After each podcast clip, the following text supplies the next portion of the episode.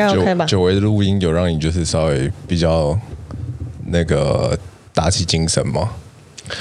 我其实一直都蛮有精神的，就是只是录音会让我就是稍微就是头脑可以就是缓慢一点。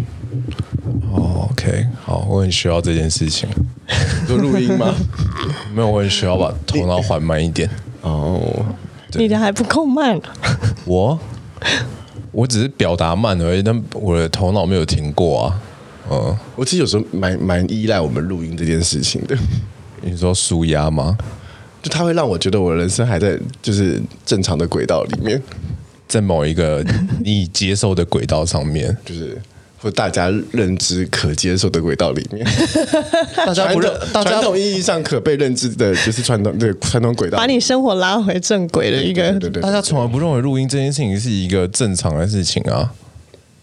很多人都会问说啊，那你们有赚钱吗？啊，你们做这样的事情真的可以吗？然后什么的。可是我觉得，随着自媒体跟 YouTuber 或 Podcaster 或者是等等这些东西上来，它其实有让呃越来越多人可以接受，就是这一种投呃投资吗？因为投入，就是自媒体的投入。我觉得，就是老一辈越来越多人能够理解。毕竟我老一辈的朋友通常都只是贪图我的。嗯，精神才华，应该把“精神”这两个字换掉。OK，大家久等了。Hello everyone, welcome to Thirsty Thirty 三十，好渴。我是头脑胀胀、鸡鸡再也不胀了 Andrew。Oh no！哇，我是听到这有点惊讶的 Melody。我是一事无成的香香，我们是 FM。好的，我们已经进入到正式的，哎，哇，现在已经二月了，嗯、哼已经二月了，就是啊，你知道吗？二零二三年已经过完一个月了，超快，还好吗？什么？这是一个来自就是日常的问候，日常的问候。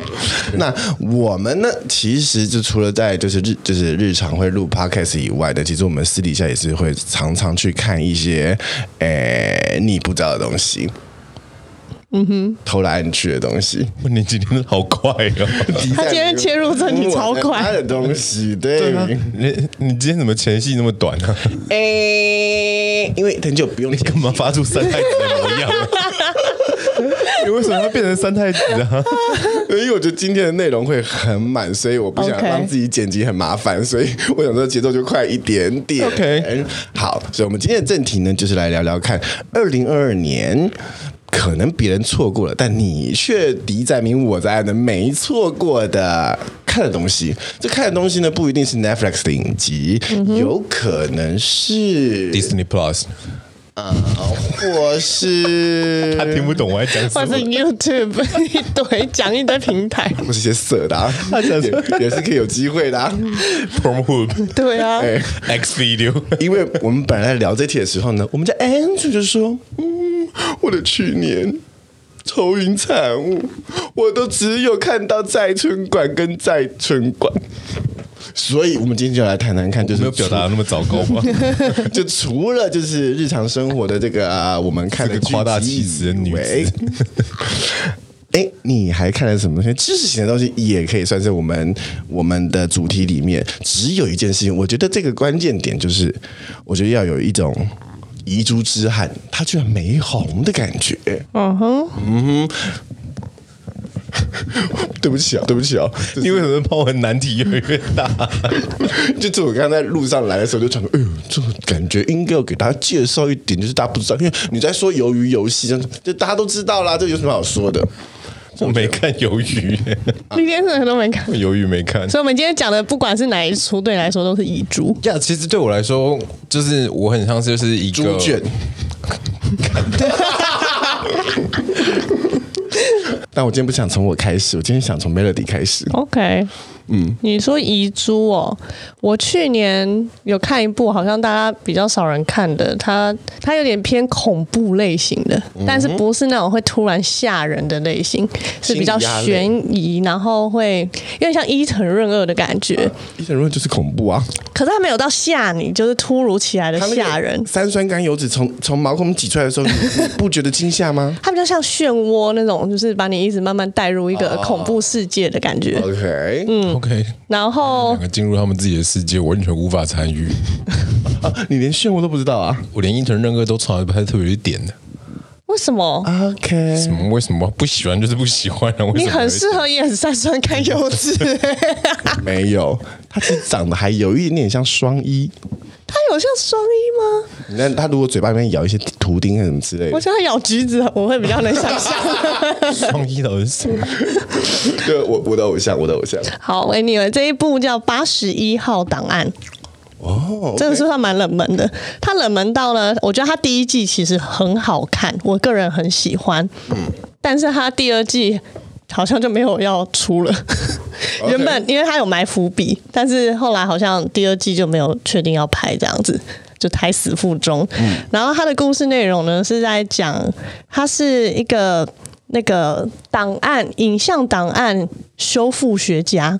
嗯，所以他就修复一些以前的那种 V 八录影带啊什么的，然后他有一天就是被呃被被一个神秘人士召唤去帮他修复一个一系列影带的工作这样子，然后他就透过在修复这些录影带的过程中，然后因为那录影带是一一个女生她自己 V 八所记录的一些过程。然后他就在修复这些过程，然后发现它里面有牵扯到一个邪教组织，然后跟异世界的连接。邪教还有异世界，嗯，所以他就越修复，然后越进入这个女主角的故事，然后到甚至后面，这样算暴雷。Anyway，反正今天就是大爆特爆，大暴雷嘛。他就是还可以在这种修复录影带中，然后看到那个影片之中有，因为他那个异世界是有一些，他的媒介是霉菌，嗯，所以就会整个房间然后开始布满霉菌，然后他的那个荧幕画面就渗透出霉菌出来。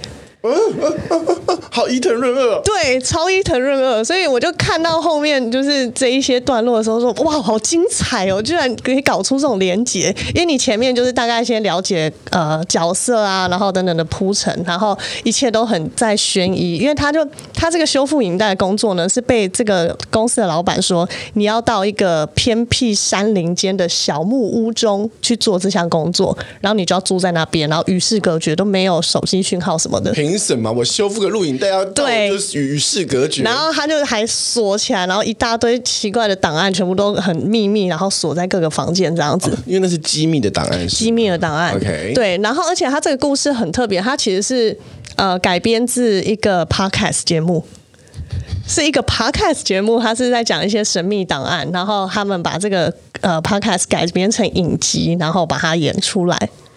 所以它其实它其实很很多，还有时髦的议题哦。所以它后面其实还有很多故事，可是就第一季完之后，就第二季现在目前没有没有下落。因为法人问津吗？对，因为他他比较沉闷一点，他的步骤比较慢，因为他就要营造那个恐怖的气氛。然后他是那个温子仁监制的？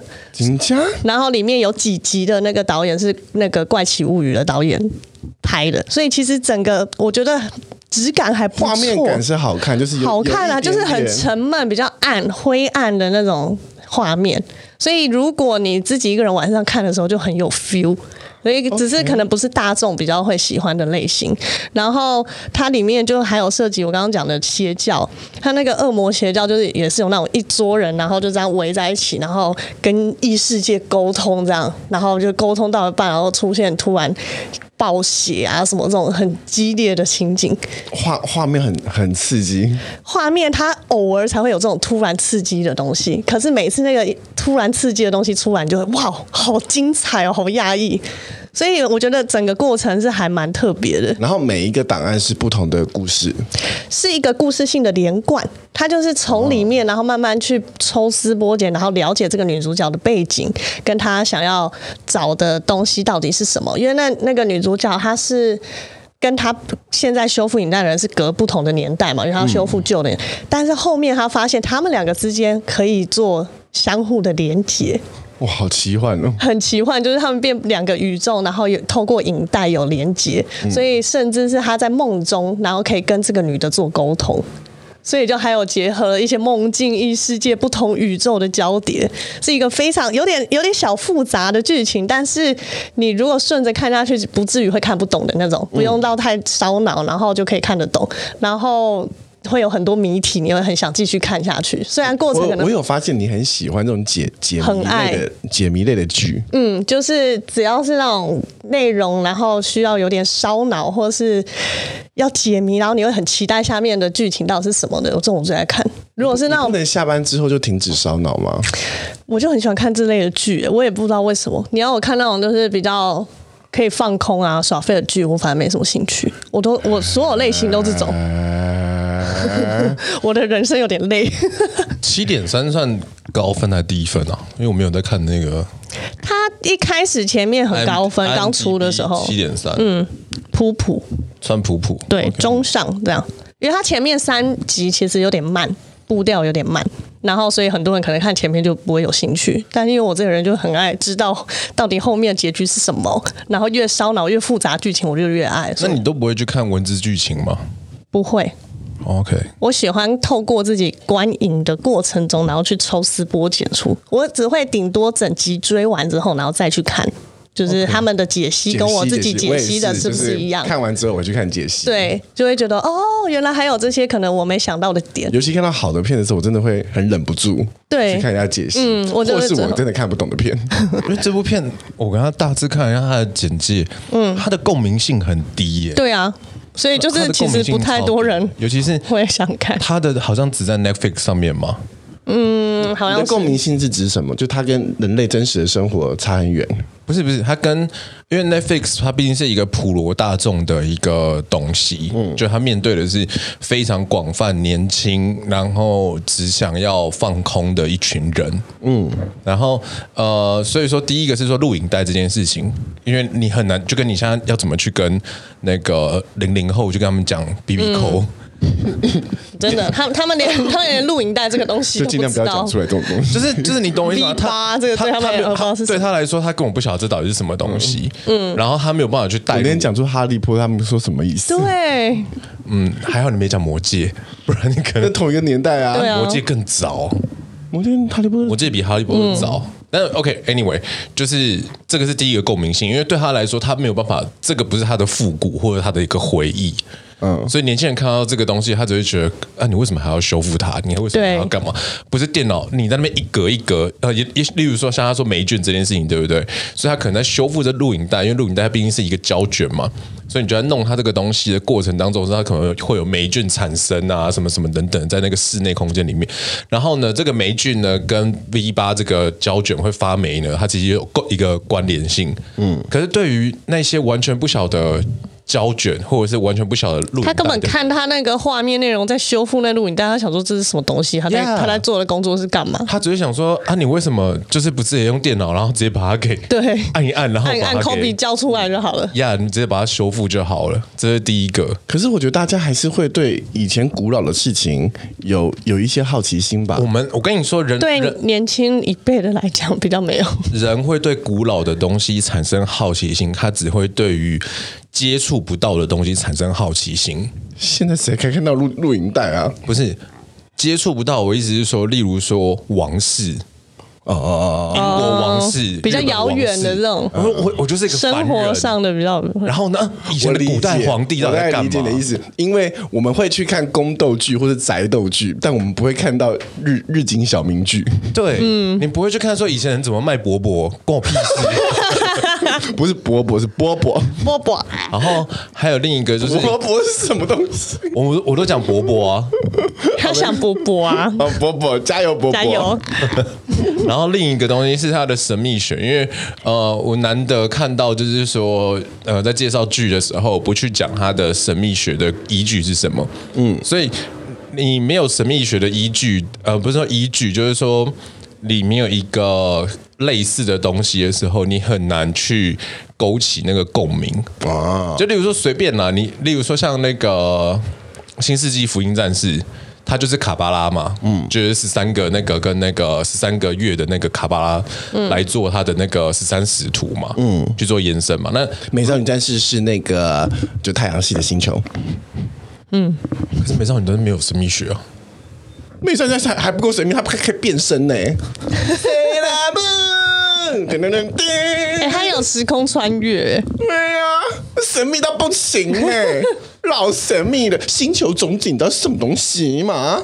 哦，加油呢，宝贝！你们在看那个的时候，其实我是在看另外一个，就是有一只猪，你知道吗？飞天猪宝妮，是是名字那么长吗？应该是粉红色的呼啦圈，然后就变成一只猪的那个。对，那时候我在看，其实我们有看啦，其实我们只是不想承认而已。OK。对啊，可是看起来是蛮有趣。就是如果你喜欢那种烧脑的东西的话，嗯，它一个一个细节，因为他们说是温子仁监制最好的一个电影。哇哦，嗯，你可以简单讲一段里面的就是要烧脑的部分吗？Highlight 要烧脑的部分哦，你最印象深刻的一个画面。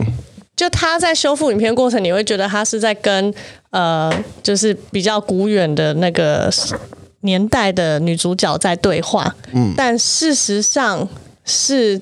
这个呃，应该是说，比如说他现在的年代背景，如果现在男主角假如是在二零二一年，嗯，然后你会以为是二零二一年男主角在跟可能一九九四年的女主角对话，嗯，但其实是。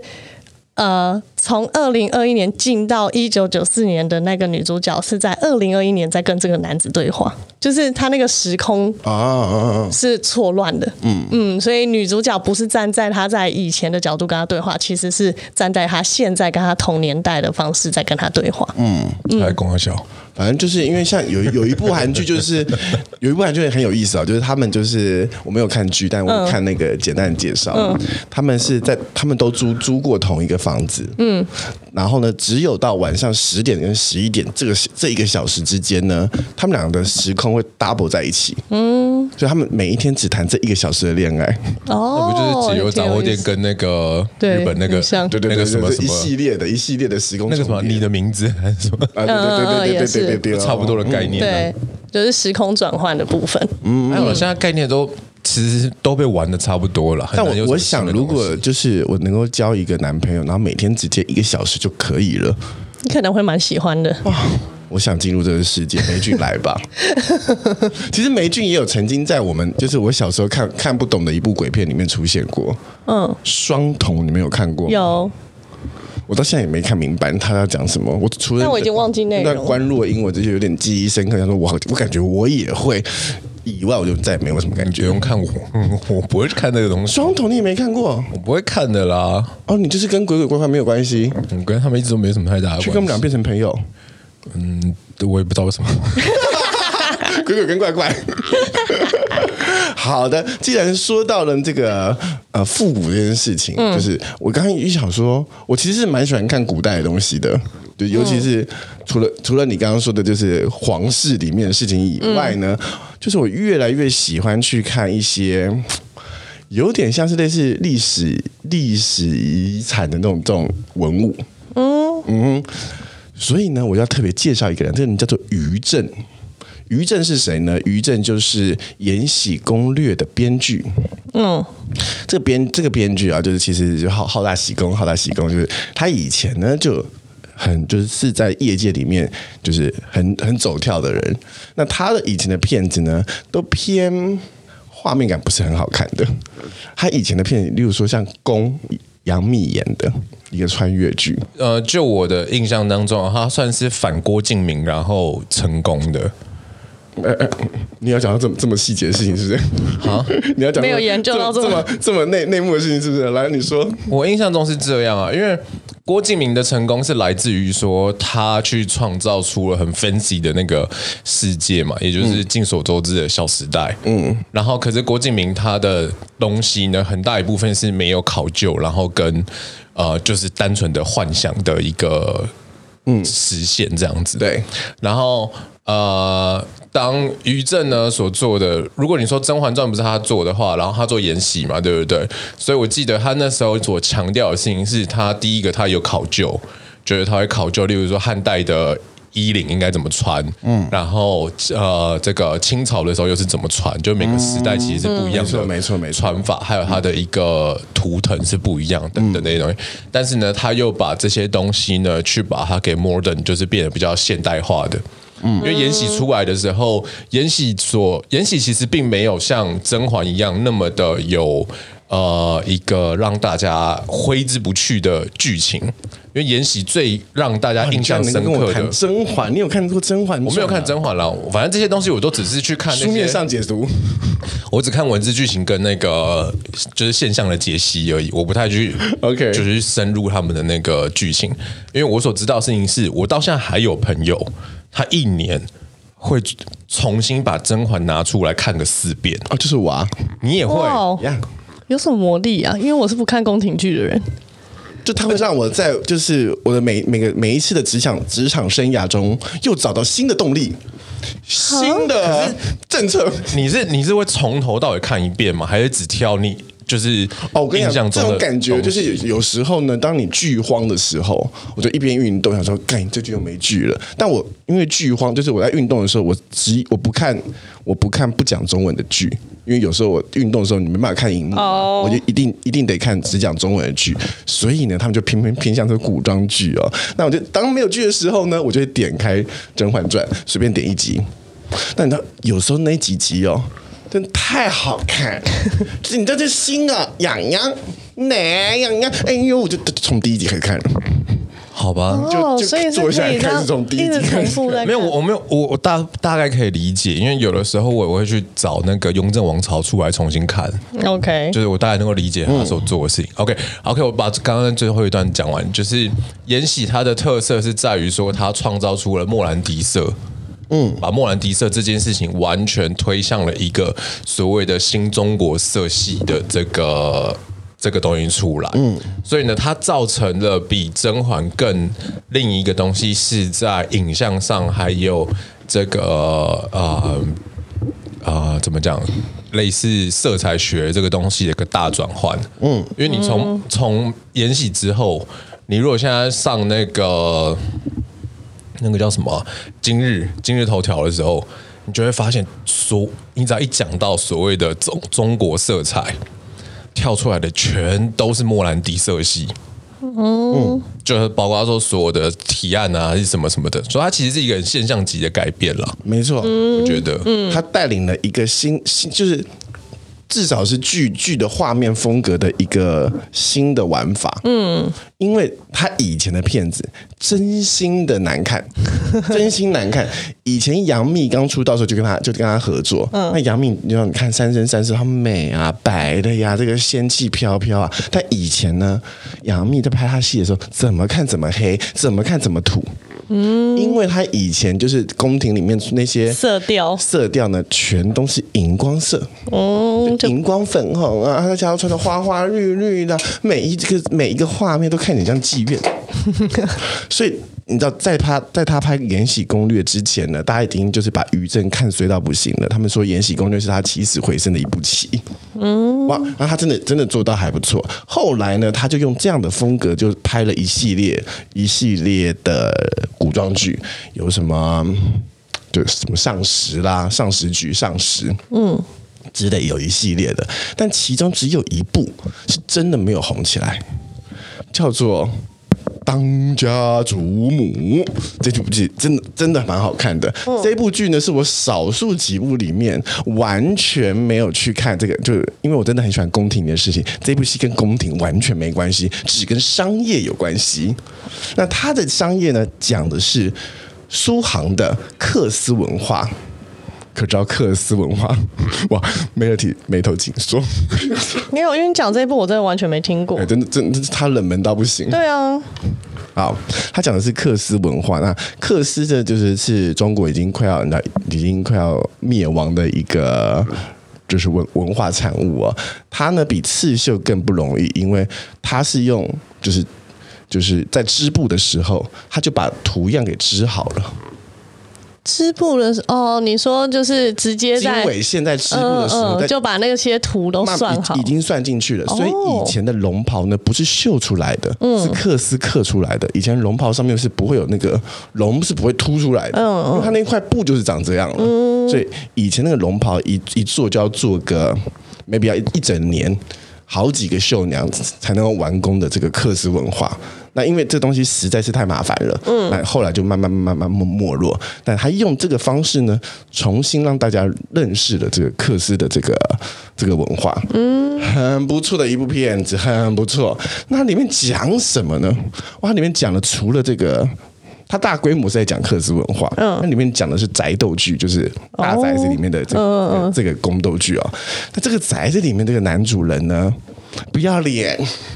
就是他看起来就是你知道，呃，有一种男人呢，在外面的时候，你就觉得他风光无限，感觉是一个好男人，嗯，好男人，就有点像是中央中央空调型的男人，OK，对谁都好好好好的，对谁也不得罪。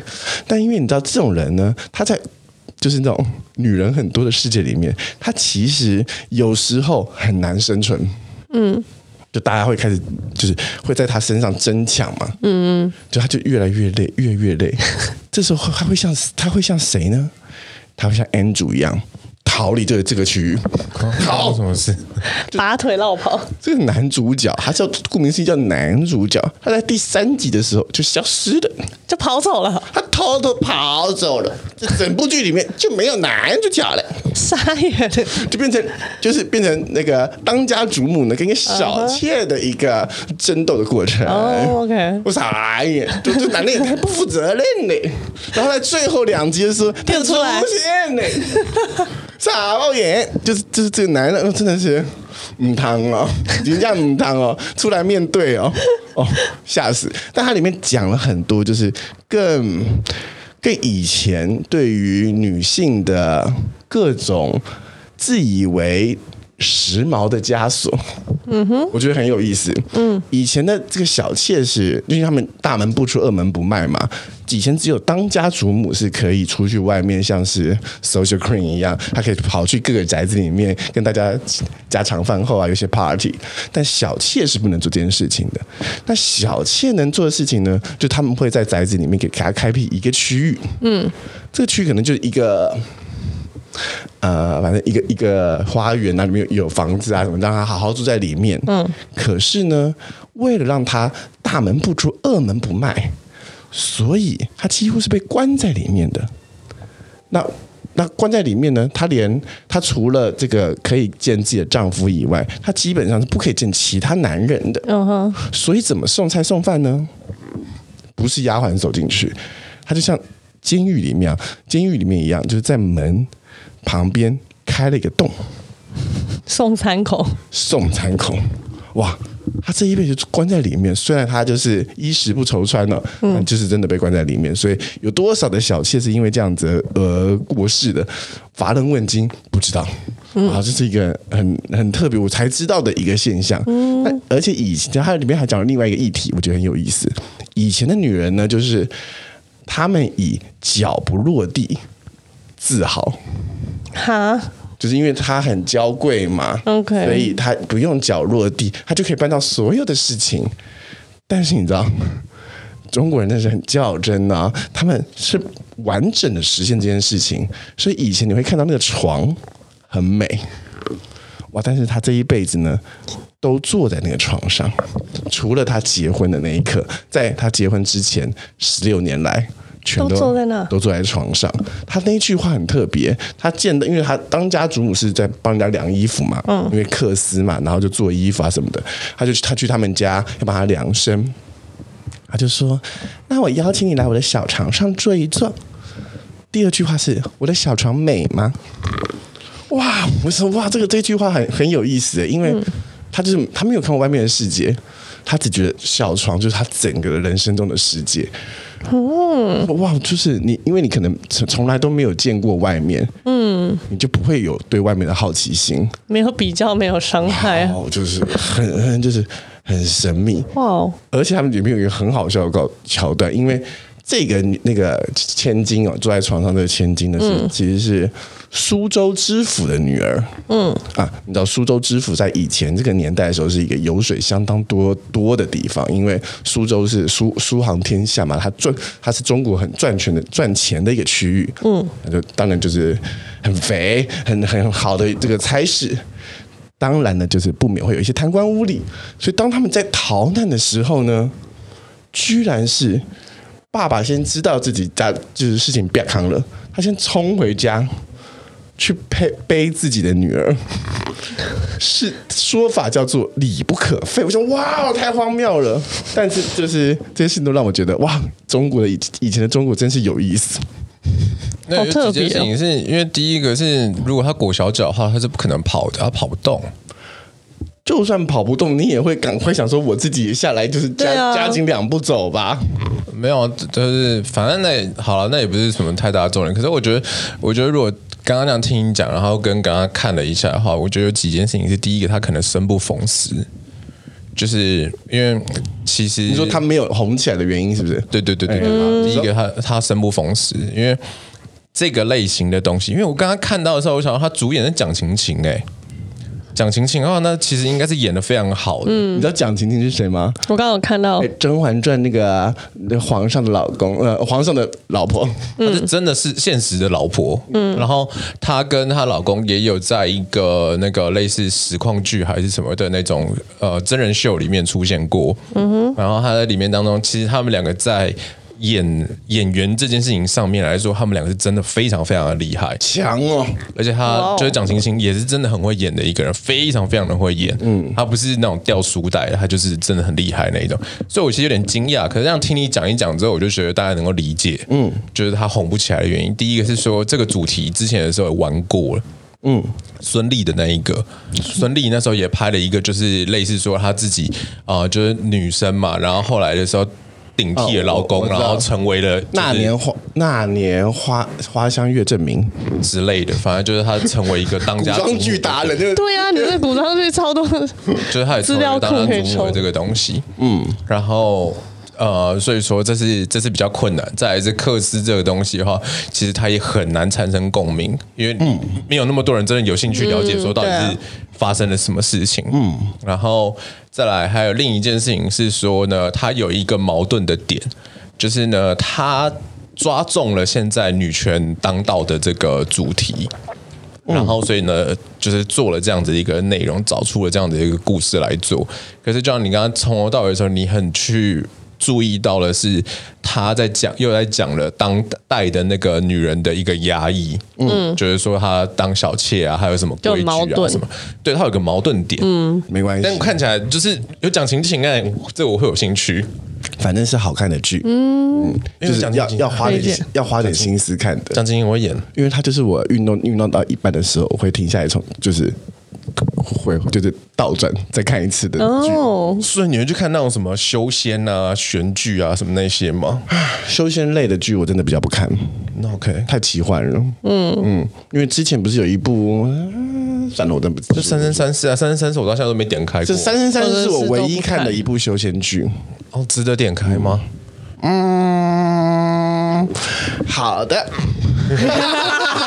懂 懂，那对，推荐给大家一部，就是如果你想再了解一些更有意思的这个中国文化的传统文化，可以看一下这一部《当家主母》。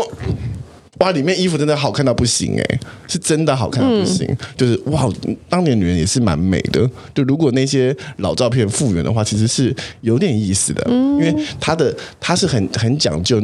就是他后来的剧都很讲究那个年代穿什么，嗯，可能不会完整完成的是，因为像是《延禧攻略》，说到《延禧攻略》的服装画到，我们会都觉得哇，真的很还原历史。但其实就是如果就真的知道清朝的人就知道哦，啊、呃，干乾隆皇帝的时候是不这样不这么穿的，他用的可能是道光皇帝的那个年代的衣服，嗯，主要是颜色啦，但是。那些东西是真的存在过的，就是它不是假的。因为像是像《甄嬛传》啦，或者是《如懿传》啦，它里面的衣服呢，比较不是真的存在过的。嗯，因为这很大一部分就是于正被诟病的一点啊，就是你讲你到底是要真考究还是半考究，然后还是就是要怎么样，对啊？那他就是更让我们更接近了一点。可是我觉得他他算是。敲开了，就是大家对于所谓的中国色彩，还有中国的传统美这一件事情的一个呃，我觉得是一个敲门砖，因为很多人其实敲了很久，一直敲不开。嗯，你看之前那个谁，呃，张艺谋吗？嗯，还是另外一个啊？应该是张艺谋吧，他那时候做了一个东西，就是说他的整部片子是圆的。呃呃，我不是潘金莲啊、呃，对，范冰冰嘛，嗯，就是整部片子的时候出去是圆的，嗯，因为他想表达的是说，中国在很多时候我们的窗户是圆的，嗯，我们在追求的世界是圆满的，我们在追求跟人际关系是一个和谐的，嗯，圆这件事情，所以他从头到尾他那个画面看出去的都是圆的，嗯，然后用圆的那个角度去带，但是呢，那个一直也是敲不开，因为。中国的东西很难很难去实现。我那时候在上海的时候，我们就是几个学生嘛，然后因为我本身也算是很喜欢这东西，嗯，然后我就跟那个有一个是南京来的一个女生，然后她是那个上戏的，嗯。上戏在上海戏剧戏戏剧学院，就是基本上来讲，中国只有两个两个，北京戏剧学院跟上海戏剧学院，对，就是只有这两个会有办法进得了，就是演艺圈，然后跟这个娱乐圈。嗯，然后我就跟他聊聊，他们就一直在讨论如何把中国的这个文化里面当的精神层面，然后把它变成就是影像化可以办得到。嗯，但是真的很难办得到，因为你光是圆这件事情，老外就想说，哦，这就是一个。圆吗？嗯，就是很难跟他们解释。对，他他就是啊，你就是把那个摄像头给取走，变成了一个圆的吗？对啊，所以可是可是于正这条路，他一定有很多很多的要面临的挑战，就是人家会对他的质疑啊，还是什么，或者是你没有办法忠于原本啊什么这些。嗯，可是他真的，因为他从色彩这个很很怎么讲，视觉上的东西，显而易见的东西的时候，打开了一个新的东西。嗯、你自己想想看，那时候《延禧攻略》一出来的时候，哇靠，满街莫兰迪色，全部啊，真的满街莫兰迪色，嗯、就跟你们有看那个《茶经》吗？啊，好，我刚好可以讲，我不知道你们你们有没有看《茶经》。到你这到你这段是不是？加油，Andrew！因为你讲到这件事情，我就可以顺便讲《茶经》这个东西。虽然《茶经》很有名，不算是遗珠之憾，但是你讲讲看，《茶经》不太算遗珠之憾啦。然后，但是，OK，我想说，《茶经》或者是斯卡洛，其实它都没有办法造成一个大的 IP。坦白说，它其实都没有，它只有就是一个岛内起哄的一个状况。我这不是没有什么意思，大家不要想太多。俗称的内卷，但是真的就是一个。就是它形不成一个大的 IP，因为例如说《甄嬛传》出现之后，就是大量的宫斗剧啊，什么什么这些的，它没有办法形成一个现象级的影响。可是呢，《茶经》这个东西，它隐隐约约的，我觉得它影响了某一些人。因为如果你去看现在外面很多新装潢出来的餐酒馆，或者是新的创意台菜，你会发现，呃，在色系上有一个很明显的东西，就是第一个。啊、呃，深的木色，嗯，偏咖啡色，不是偏黑的那一种，不是黑檀那种木色，就是比较偏深色的木色，搭配金色。然后跟绿色，嗯，例如说墨绿色，或者是说比较深绿色的一个碰椅沙发，嗯，然后配上金边的那个 沙发，就沙发，你给我前面要加个碰椅。哦，我刚刚突然想不起来没，我 我一直没有反应过来，因为我刚刚第一时间我想说，那东西叫什么东西？我想说 sofa 不是不是 sofa，那好像太太 gay 白了，不对，碰椅。你人生真的好，好辛苦哦！啊，我人生很辛苦啊，对啊，反正呢，就是它是一个这个这个潜移默化的影响，就是试图去找出，其实你不管斯卡罗也好，还是茶经也好，我觉得台湾在这几年的呃公司的努力之下的时候，大家有越来越慢慢的去找出所谓的台湾特色。就是一个主流的东西到底是什么？文化本身的根底是什么东西？但是呢，不知道为什么，好像因为色彩的关系吧，所以大家都很往那个客家花布的那个路线去走。哦，就是就是传统的话都会走花，哎，就是客家花布或者是原住民图腾，你知道吗？对啊，这两个，嗯，因为如果说你讲到闽南的东西的话呢，台湾比较有特色，大概就是这两个是最凸显。对啊，也有那个华华灯初上啊。啊、呃，那个部分就是，我觉得那部分其实没有搞得很好，坦白说。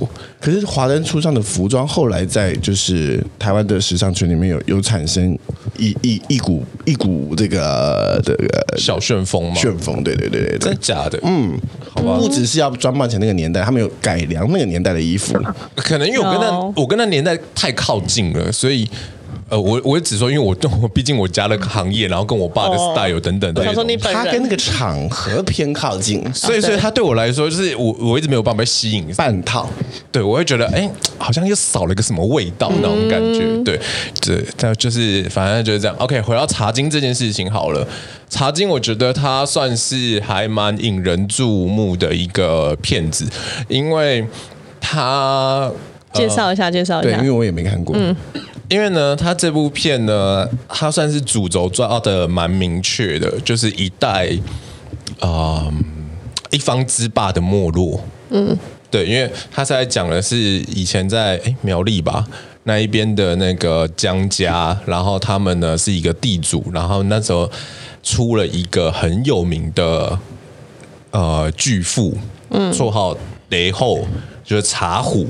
的这个主角，嗯，然后呢，他慢慢的他在呃这个国民党来台，然后呢，这个一些时代的巨变之下，他坚持他传统的跟老的一些东西，然后慢慢的没落，然后的这个过程，嗯，他中间怎么样努力克服很多的东西，那他在克服的过程当中的时候，他也把女权当道这件事情放进来。那个那个女主角怎么连什么韩呢、啊？连连什么韩？反正就是那个女生。然后她呢，呃，就是如何发挥她女性的一个坚韧不移的那个角色，这样子。她其实算是传统女性的那种。没有没有，她没有传统女性啊，因为她在里面那种演出就不是一个传统女性的、啊。但是她有很强调，就是她并不是依照他们的家族史去做的，里面当中有一些戏剧化的成分的改编在里面当中。大时代下的女性冒险。嗯，算是吧，我觉得算是啦。然后，因为它考究的算是也蛮蛮蛮深刻的，嗯，所以说它其实是我觉得还蛮有趣。然后另一呃，我觉得我会觉得好看的很大原因，然后包括我甚至为了这件事情起心动念去学茶等等的很大的原因。天哪，也是因为这一部吗？这不是启发吗？回到了那个启蒙品茶师的证照，那集又少讲一个点，是不是？我没有讲到吗？没有，Of course not，完全没有提到。原来是因为这个也是一个启蒙。你为什么那天不用这个开头呢？多引人入胜啊！我我没有讲到吗？没有，我以为你们都知道。我想说，你们为什么要我重新介绍一部这部片？哈，西巴，你的西巴是韩文的在骂人的吧？不是日文的吧？西巴啦，你是韩文的在骂西巴吧？你不是日文的斯巴拉系的西巴吧？OK，加油哦！所以除了这个他很考究以外，你还喜欢他什么点？郭子乾，他演的真的非常的好，嗯，他演的非常非常非常的好，就是呃。我我不知道该怎么说哎，但是他真的演的很很平易近人，很能够就是让你知道说他到底在做些什么，然后他的表现当中，你就完全可以感受得到他内心的 struggle，嗯，就是他内心的一些挣扎那些东西。对，你若以当，因为当时还有另外一部分，就斯卡罗嘛，嗯，我觉得他就是跟那个吴康仁一样的的一个。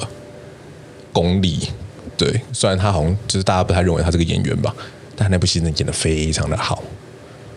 女主角我觉得还好，其他人都觉得还好。另外一个就是那个演演那个那个叫什么，演那个京剧京剧名伶的那个女生，忘记叫什么名字。他们我觉得里面当然他们两个演最好，因为那个女主角那时候我们也曾经要面试过，就是有一次要拍哪一个东西的时候，MV 还是什么的时候面试过她。那时候我就想说，哦，这个人应该会红，可是那可能要等很久，她有点怪怪的。怎么会怪的？你这边说很好，然后后面又要补怪怪。没有，因为因为那个女生，我记得那时候叫什么名字？连什么韩呢？我忘记了。哦，不对，不是李信就对了。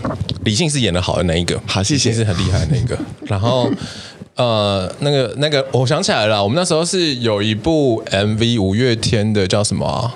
好好还是什么？反正就是林志玲跟那个徐若瑄的那一部，然后里面呢有个角色本来是就是那个猫的角色，本来要找他，那他刚好档期配不上，可是他那时候在 在 casting 的时候，我就觉得哇，这个人应该就是以后会红，就是会很。因为斯卡罗跟茶金我都有都有看过一集，你都有看过一集哦？我都我连看都没看，我看完预告片我就直接完全都只看那一集而已。他真这个剧情真的无法吸引我。嗯。可能太台湾了吧？我可能真的不是台湾人，我对台湾的历史完全产生不了共鸣。我只是认识他们，没有吧？那我不想要加入他们。你根本就是。你就是除了对中国历史以外，你根本就对其他任何历史都不感兴趣啊？嗯，差不多是这样啦。对啊，你对什么法国、德国还是什么北美？好像是哎、欸，他他就是特特对于中国，对对于中国文化。而且你不要说中国文化这件事情，它从头到尾也没那么广泛，它的范围其实很小，就是宫斗剧、宫廷，他只对宫廷这件事情有兴趣而已。你跟他聊什么成吉思汗，他就觉得啊、哦，OK，那个是野蛮人的事情。他们，你这边给我瞎闹，你你最好是知道，我本来就是，我才不相信你对成吉思汗的东西有研究。成吉思汗有研究，你对成吉思汗有研究，你对蒙古文化有研究。你知道，你知道成吉思汗，他就元朝很特别，宫就是 宫斗剧拍了很多很多朝代，嗯，唯独元朝没有拍。Why？所以我就我就突有一天我就突然间对元朝很很好奇，嗯，然后我才发现，其实元朝的女人。很荒唐，很荒唐。除了在五代十国的女人就是很随随和，嗯，元朝的女人呢，有时候是可以改变一个历史的女人。她改变历史的事情可多了，不知道吧？我我不会很讶异啊，嗯，但是但是，只是我看看历史的出发点，很常是以女人的角度去去去去看。没有没有，等等等下，第一个我我没有很讶异这件事情，可是我比较好奇，因为我我没有想过这件事情。我没有注意到这件事情过，所以我很好奇你的答案到底是什么？就是为什么元朝很难拍成宫斗剧？因为元朝是一个阶级制度很强烈的一个朝代，嗯，所以元以前的女人其实并没有地位低下，在元朝以前都没有地位低下，像宋朝啊什么，你都会都会都会有隐约发现女皇帝啊或是女权当道的时候。以前的女人，你看像唐朝的时候，袒胸露都没关系了。嗯、以前的同志。是非常非常流行的文化，一直到到元朝的时候，才突然间停下来这些事情。因为元朝是第一个由外族来统治，就是汉民族的一个朝代，嗯、所以它里面有很多的文化，是你现在去用去看宫斗剧的时候，你是无法理解的。这是这是第一件事情。第二件事情呢，是元朝里面的东西真不美。元朝的历史的文物。比较没有那么水啦，就是没有，他不是精致派路线，他是因为元朝很男人很 man，他要出去打仗，他要去征服世界，他东西不会用的很精致很讲究，所以当他东西都拍出来的时候，你会看巴巴的巴巴的，一块一块一块的，也没那么好看。那加上呢，这个元朝的女人哦，有时候呃，她通常是地位低下的，就是元朝的后宫基基本基本上发生不了什么大事。所以那几个女人发生大事的时候，就特别被拿出来讲。但是他们讲讲法的时候，你会觉得，嗯，这个丑女人有什么好拿出来讲的？因为她那历史原型，那个那她的那些配件都丑，但是你们就觉得讲起来没有说服力。可是韩国人拍了，韩国人拍了，韩国人去拍了，韩那呃元朝元代的两大妖妃，韩国都拍了。哦、真的、哦、好特别哦！只是它的那个历史场景完全不复原。OK，就是用就没有到考究的女人看起来像古古时候的女人来拍这件事情。嗯，嗯对，大概是这个解释。然后、哦、我真的没有想过这件事，嗯、这是一个。可是我觉得，我觉得那不是元朝的问题。我觉得这件事情要就是。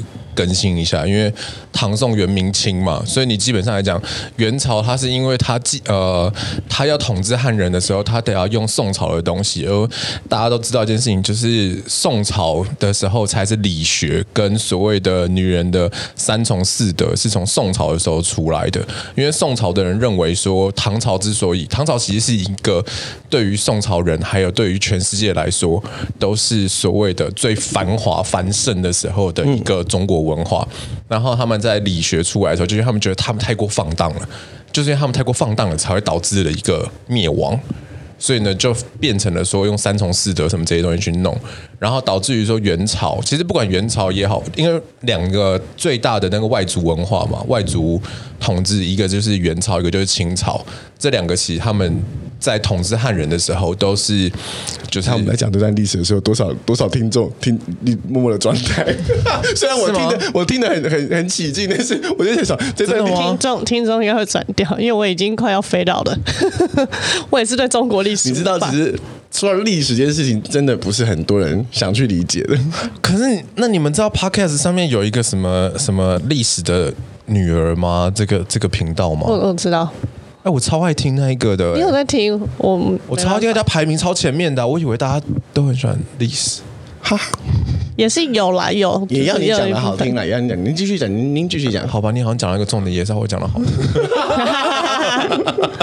因为我刚刚讲出口，我说说，我大家喜欢历史，然后突然想，嗯，不对啊，他的叙述口吻好像还有一些内容好像 不太一样哦。嗯，对他们统治人，然后嘞。没有啊，就是基本上来讲，还是会用一国两制的方式啊，就是以汉治汉嘛。然后你会用汉人的习俗等等这些东西去治治他那个内容。所以你刚刚为什么会说到，就是元朝的女人听起来好像很阶级很分明，然后他们很低下，可是他们有时候又会搞了一些什么大事出来。那是因为毕竟就是游牧民族来说，他们的母权其实算是蛮强的，因为女人是很重要的一个资产嘛。没错，没有女人就没有小孩啊。对啊，就是。大概就是这样。嗯，OK，好，谢谢。好求助的眼神，好求助的眼神。我想说差不多啦，不然再讲历史的话，我怕大家真的转台了。我很我很慌。历史真的是我对我来说是一个非常有趣的东西，然后我觉得就是去看一下以前都在干嘛，会让我觉得好像。活得很有文化感，你看都会很有文化感，也会让你的谈资就是更有点深度，就推荐给大家。居然我还在，哎，已经到茶经了，对不对？茶经，茶经，来换你了。我的，哎，我真的是都是走美剧的。我有这这部我是最哎，算比较近期才看的，它叫《睡魔》。啊，我有听说过这一部，嗯，《睡魔》，然后它很特别，它呃、欸，你真的好喜欢奇幻剧，哦，是不是？我都是奇幻的，神神叨叨叨的。它是改编自小说《睡魔》，就是讲一个人就是就是被睡魔附身，他很爱睡觉。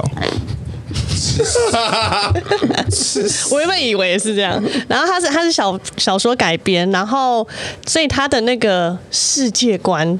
就是比较复杂一点，因为它就是小说的世界，所以你要从影集部分去把它全部说的完整，其实是蛮困难的一件事。因为它之前有很多导演都想拍，可是都失败，就是因为它里面的场景什么，你要弄很多特效什么才有办法呈现出来，因为都是小说比较虚构的场景。嗯。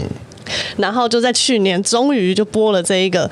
那这个的话，他是呃，我先介绍他睡魔这个角色呢，他就是管理梦境的人。嗯哼。然后他是呃，呃，他他有几个兄弟姐妹，然后他们的角色是叫做无尽，就是 endless，完全没有一个尽头。那他们除了他以外，他还有一些兄弟姐妹，包含有一个呃，他是他的。姐姐，反正他是男生演的，但是他是打扮成女性的样子，然后他叫 Desire，是欲望，这是他其中一个很讨厌睡魔的兄弟姐妹。然后另外也还有死神，就是那个 Lucifer。然后所以他就有各个这种呃管理各个无尽世界的兄弟姐妹们。那但是呢，他们兄弟姐妹们的感情其实不是很好。那故事的一开始呢，就是这个睡魔呢。他莫名其妙，就是也是又又是一个类似邪教这样，又是一个邪教。我觉得你不能说谁都是邪教，不是因为他真的是邪，他就他就是你越来越有那种基督教氛围了。他们他们就召唤，然后因为他自己的呃那那个男生的儿子在战争中死掉了，他非常伤心难过，所以他想要利用这种比较巫术的东西，然后。把他们想要召唤死神过来，然后把他的儿子复活。嗯哼。那在那个仪式之中，然后召唤，结果就刚好召唤到睡魔。他们没有弄到他的兄弟，哎，他他的妹妹 Lucifer，他反而叫到睡魔来了。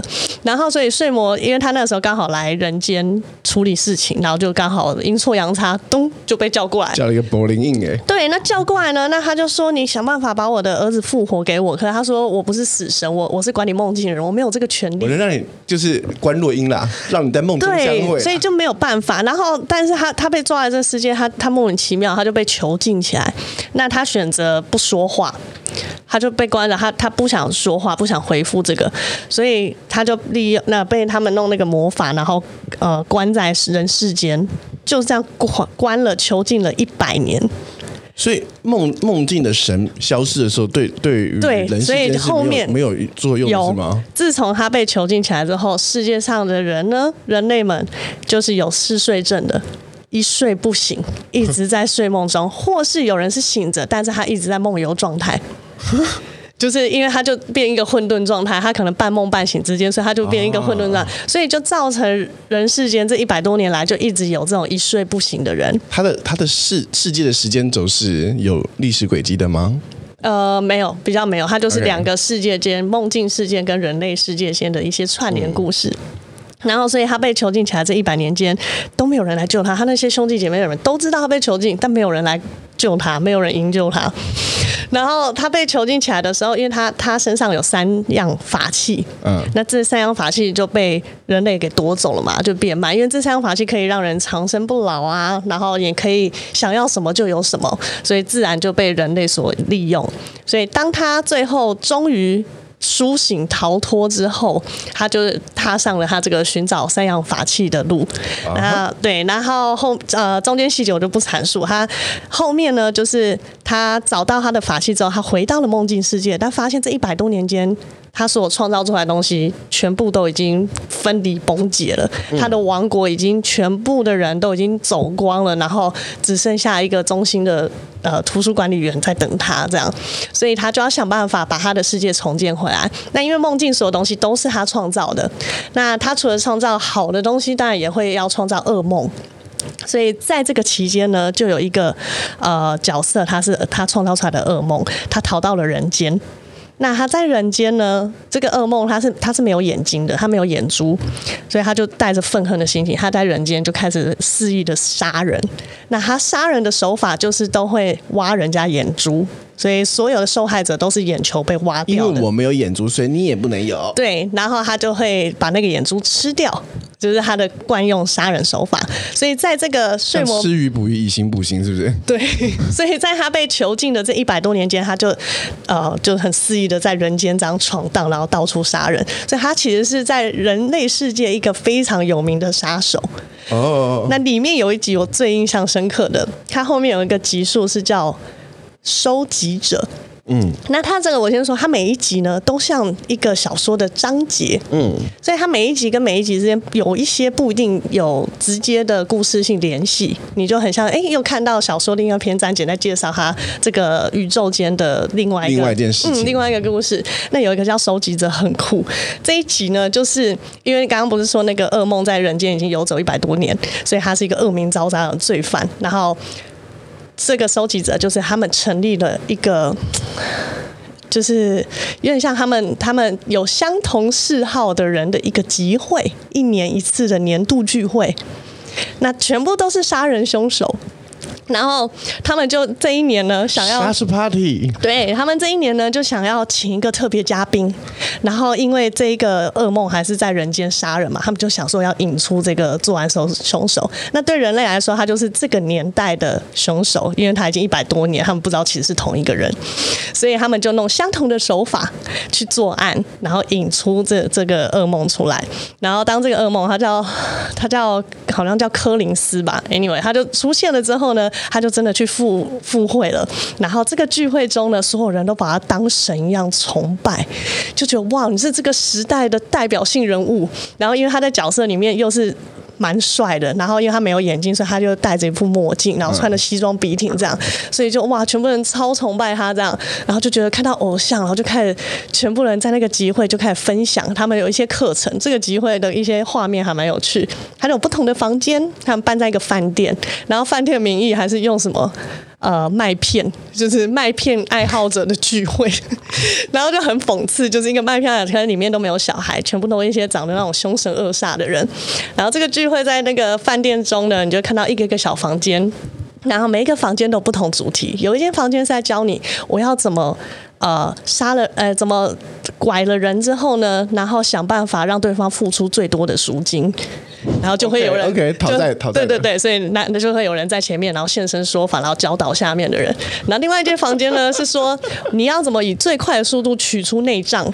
就是，所以他们这是一个研讨会的概念，对，所以非常特别。那这个故事里面就还有牵扯到一个，因为真的猎奇啊，很猎奇。然后，因为他还有牵扯到，就是他被关的这一百多年以来，就是人世间就有点乱掉了，因为你梦境的东西不能出现在人类世界。那因为那个噩梦在人类世界造成了一些破坏，导致这两边的界限有点。模糊，模糊了，然后开始出现一些变化了。所以刚刚不是说有人就沉睡，然后一直都不醒吗？但是因为他在梦里面还是有他的生活，在梦境世界有他的生活。然后后来当他呃睡魔被释放出来的时候。那个人有一个人，他一直沉睡的那个女生，她醒了，但是她发现她在梦里面认识了一位男生，跟那个男生就是有做爱，然后怀孕。她醒来的时候，就是她睡着的时候是小朋友，可是醒来的时候已经变老人了，但是她怀孕了，然后她就生下了一个孩子。嘿，所以这个就变成是两边世界的一个错误的媒介，错错乱的一个 bug。那就因为这个 bug，我与梦中情人对。结婚生子了，然后在现实生活中把它生出来，所以这个 bug 就造成了梦境世界有可能就是整个解离。嗯哼，对，因为你不应该出现在这的，嗯，所以就那个东西叫漩涡，就是那一位人物叫漩涡，他会有一个力量，是他可以到所有人的梦境之中，然后造成把这人类世界跟梦境世界的那个界限造成破坏。所以它后面就是有非常多你无法想象得到的剧情发展，嗯，有点意思，有点意思，包含他还有去地狱拜访他的那个姐妹，就 Lucifer，然后有造成他们还有一有有一个桥段我也很喜欢，是他去了地狱，然后找 Lucifer。那呃，他要拿拿回他其中一个法器，因为有其中一样是后来轮到人类手中，然后又被地狱使者拿走，所以他要回去抢夺这个东西。那那个是地狱控管的人，所以那个东西就归地狱所有。嗯、那他想要把它夺回他的梦境的话，他就要找那个 Lucifer 两个人挑战，下战帖。所以他们两个有一场决斗画面，超酷。因为他们两个都是无尽的人嘛，都是有法力的人，所以他们决斗是那种口头上的对决，嘴炮。我看到那一场，我发现哇，这太有创意了吧！就是嘴炮，真的就嘴炮。比如说，他现在说我是一个非常巨大的巨人，我可以一脚就把你踩扁，然后他就换他出招。另外一个人就他说，那我就是。一个高于什么天境宇宙的怪物，然后可以将你吞噬，非常抽象，两个人用嘴炮的方式在对决，What? 非常之奇幻。这一段我觉得我看到的时候有点出戏，但是我觉得哇，我这个 这个编剧也太酷了吧，写小说的人也太天马行空了吧，因为他后来就是讲到变抽象的东西。然后最后他赢，他是好像是那种我我我就是人间的可能爱或希望哦，我是希望，所以任何呃在没有在没有任何那个光线然后黑暗的地方，只要有我就可以再有生机，然后就又复活，这样。就是非常奇妙的一段。因为预算不足吗？没有，他就是因为他改编小说，我有看过他的预告片，然后我想说，看起来是预告蛮足的，就是预算蛮足，预算蛮足的。他每一篇的那个场景都都非常的好，好像蛮红的嘛。编剧亲戚啊，我觉得很特别，就是让我对这本小说很有很有兴趣。我刚刚看他的漫画，他是他后来才出小说，他一开始后来是小说，对，OK。因为其实他这就是回到了为什么今天很多的那个剧都很难推广。然后呃，还有就是这一部片的他为什么到现在才可以拍得成？你今天是影评人的角色哎，没有专业影评人，这些东西刚好就是怎么讲？我大学闲着没事的时候，都在到处涉猎的时候，嗯、累积下来的东西嘛。那它里面当中其实有两个很大的一个两个很大的的那个主角，一个是你一定都有印象。康斯坦丁的驱魔神探，嗯，对他，他跟那个也有关联。你记得基努李维吗？小小关联，记得。你记得那时候那个全世界觉得超帅的那一幕，就是 Lucifer 从他的那个掏，把他那个肺掏出来，那个把他肺变成干净的嘛，对不对？嗯、然后他那时候不是要升上天堂了嘛？然后呢，他在电影里面的时候，加百列很美而已。他电影里面的时候往后比了一个中指，对，嗯，那那一幕就是大家真的觉得太好笑了，就是，然后再加上金武李维在里面演的就是哇超帅，超帅，然后全世界都对这个 Lucifer 就是非常非常的想说，这到底是一个什么样的恶魔？恶魔到底是什么？嗯、然后还有你讲的加百列这个东西，嗯，那我刚才看了一下他的那个一些。介绍就原来说这一个世界观，还有这个东西都是出自于同一个，都是从 Sandman 出来的，嗯，都是从这个睡魔这个漫画里面当中出来。对，其实 Lucifer、哦、是吗？Lucifer 跟康斯坦丁驱魔神探这两个角色是在这里面，可是因为这两个角色在里面太红了，嗯、所以他单独就有独立的拉出来，变成了一个专门介绍他们的东西。Lucifer 也有影集，很好看。路西法不是在圣经里面出来的、啊？呃，他也有，他其实是因为因为。